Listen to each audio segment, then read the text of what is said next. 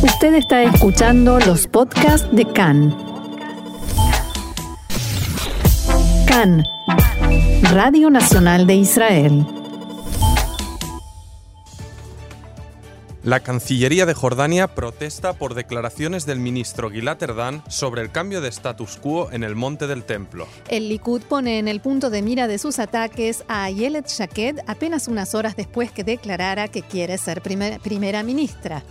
Irán advierte que Hezbollah ha adquirido en Siria capacidad para destruir a Israel.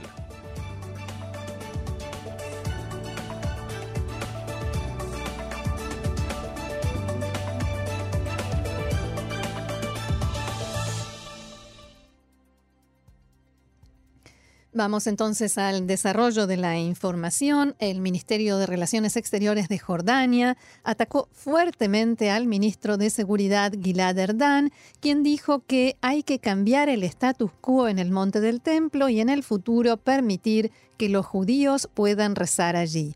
La situación existente no es justa y hay que actuar para cambiarla, para que los judíos puedan rezar en el monte del templo, que es el lugar más sagrado para el pueblo de Israel, dijo el ministro Erdán. Y el gobierno de Jordania envió una carta formal de protesta en canales diplomáticos para oponerse a estos comentarios. En la misiva, la segunda de esta semana, el reino jordano declara que se opone firmemente a tales declaraciones y advierte sobre las consecuencias de cualquier intento de violar el status quo histórico y legal. Además, Jordania exige que las autoridades israelíes cesen de inmediato, dice textualmente, todos los intentos que realizan para cambiar el status quo en el monte del templo. Cabe recordar que a principios de esta semana se produjeron incidentes muy violentos en el monte del templo ante la coincidencia de la festividad musulmana del sacrificio y el día de duelo para el pueblo judío el 9 de Ab. A continuación, las autoridades israelíes responsabilizaron al Waqf, que es eh, la autoridad musulmana de los lugares sagrados, el Waqf jordano, de haber instigado la violencia, llegando incluso a retrasar el comienzo de las plegarias para incrementar la fricción entre feligreses musulmanes y judíos. Al respecto, el ministro de Relaciones Exteriores israelí, Israel Katz, sostuvo en declaraciones a Cannes que Gilad Erdan tiene derecho a proponer lo que considere oportuno y agregó. No hace mucho estuve en una conferencia sobre libertad de culto en Estados Unidos que convocó el secretario de Estado norteamericano Mike Pompeo. Allí había ministros jordanos y de países árabes, entre otros lugares. Y en este contexto dije en Israel hay libertad de culto para todas las religiones, por primera vez en 2000 años. Musulmanes, judíos, cristianos y miembros de todas las religiones pueden llegar a Jerusalén y actuar según sus creencias, pero la, soberanía es del Estado de Israel. Asimismo, el ministro Katz dijo que hay diálogo entre Israel y Jordania sobre este y muchos otros temas. Tenemos relaciones bilaterales profundas y significativas con Jordania, basadas en primer lugar en cuestiones de seguridad y en intereses comunes. La frontera con Jordania es la más extensa y la más tranquila, y eso no es casual. Hay cooperación en esto y también contra amenazas regionales. Al mismo tiempo, Jordania también tiene sus obligaciones y cuestiones internas. En estos momentos llevamos adelante con los jordanos un diálogo sobre la aplicación del acuerdo de paz, sobre territorios y varios temas más. Y una fuente de seguridad en Irak declaró al diario Asharq al-Awsat que estima que Israel es responsable de la misteriosa explosión, dicho esto entre comillas, que se produjo hace dos días en un depósito de armas de las milicias chiitas pro-iraníes en Bagdad. La fuente señaló que todos los indicios apuntan a que Israel continúa, probablemente con apoyo de Estados Unidos, los esfuerzos que comenzó en Siria de atentar contra objetivos iraníes. También opinó que las autoridades del gobierno iraquí no darán a conocer públicamente los resultados de la investigación del incidente para no enfurecer a los iraníes. Seguimos con Irán. El comandante en jefe de la Guardia Revolucionaria de Irán, Hossein Salami, advirtió que el estallido de una nueva guerra acabará con la entidad sionista, o sea Israel. En el marco de una visita a la frontera occidental, Salami dijo que los enemigos de Irán se ven superados por el poderío militar de su país y que, entre comillas, se formó un poder en Siria, Líbano, Palestina y otros lugares. El enemigo es consciente de que cualquier nueva guerra puede representar una amenaza total contra el régimen sionista y ponerlo en el camino hacia un colapso irreversible, continuó el comandante. Salami expresó su confianza en que los sionistas junto con sus aliados regionales, no estén interesados en una guerra contra Irán porque saben cuál sería su alcance y sus resultados.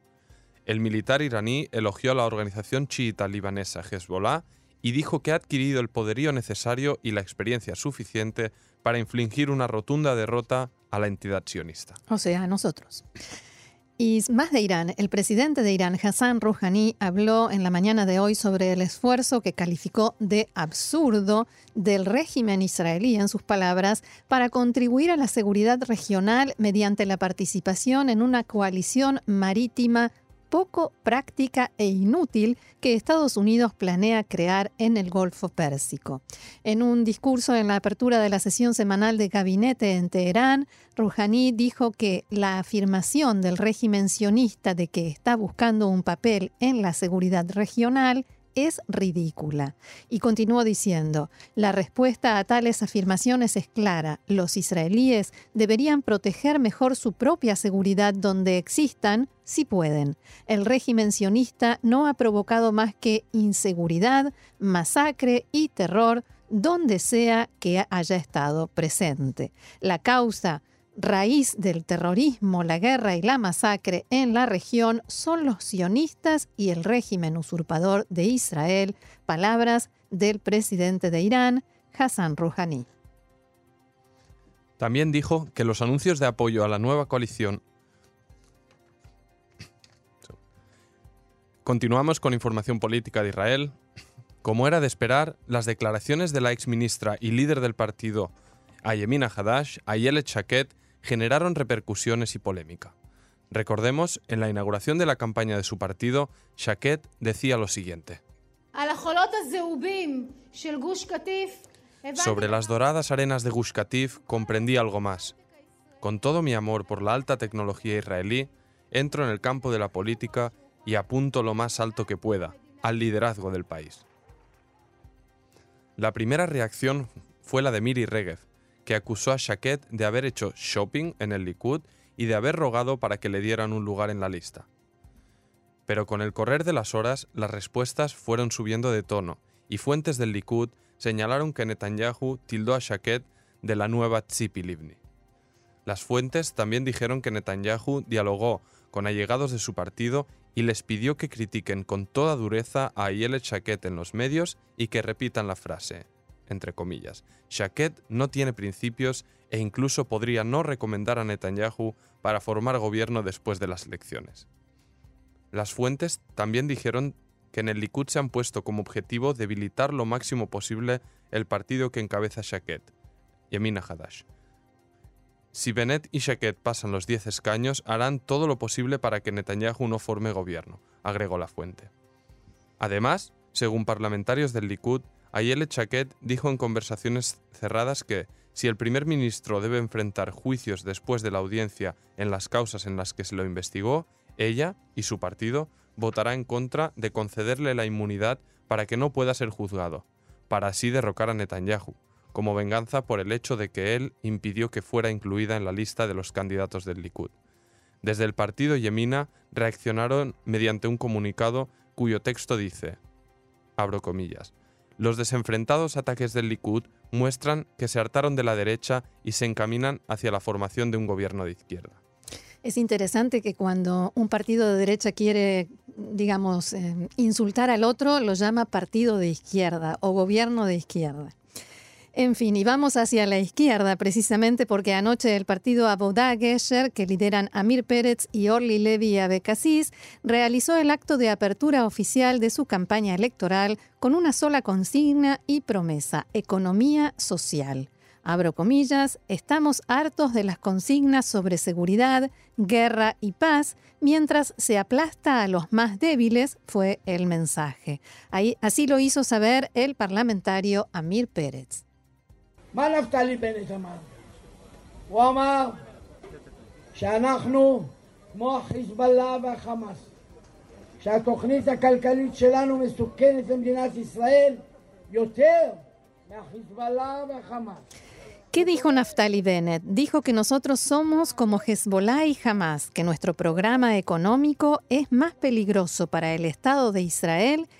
que Hezbollah y Hamas.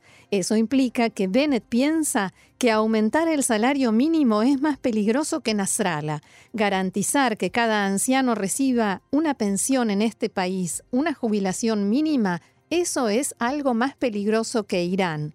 Esa es su verdad. Naftali piensa que los discapacitados, que viven de un pobre subsidio, que los niños con necesidades especiales y las parejas jóvenes que sueñan con comprar una vivienda, ellos equivalen a terroristas. Ellos ponen en peligro al país si exigen sus derechos básicos. Y entre las propuestas que formularon figuraban el aumento del salario mínimo a 40 shekels la hora, de las pensiones por ancianidad a 9.000, aumento de los impuestos a quienes reciben un salario alto y rebaja de los impuestos a productos básicos. Y este fue el mensaje de su compañera de fórmula, Orly Levy.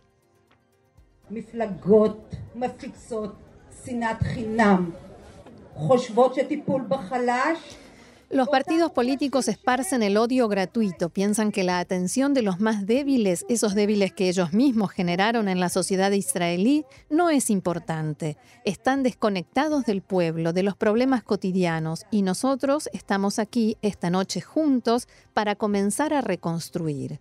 El lanzamiento de la campaña se llevó a cabo en Ofakim, en el sur del país, en un intento del partido Avodah Gesher por llegar a nuevos sectores y localidades donde no fueron tan votados en las últimas elecciones. Pero el efecto no fue el esperado. Con una hora de retraso, unas 300 personas se dieron cita en un pequeño salón del centro comercial local para asistir a la apertura de campaña de un partido que en otros tiempos llenaba plazas y que fue protagonista de la historia política de Israel.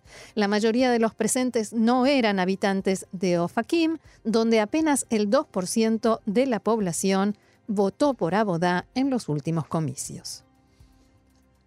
Ehud Barak reiteró anoche sus duras críticas al Contralor General del Estado, Netanyahu Engelman, a quien calificó de sirviente y trapo de piso de Netanyahu.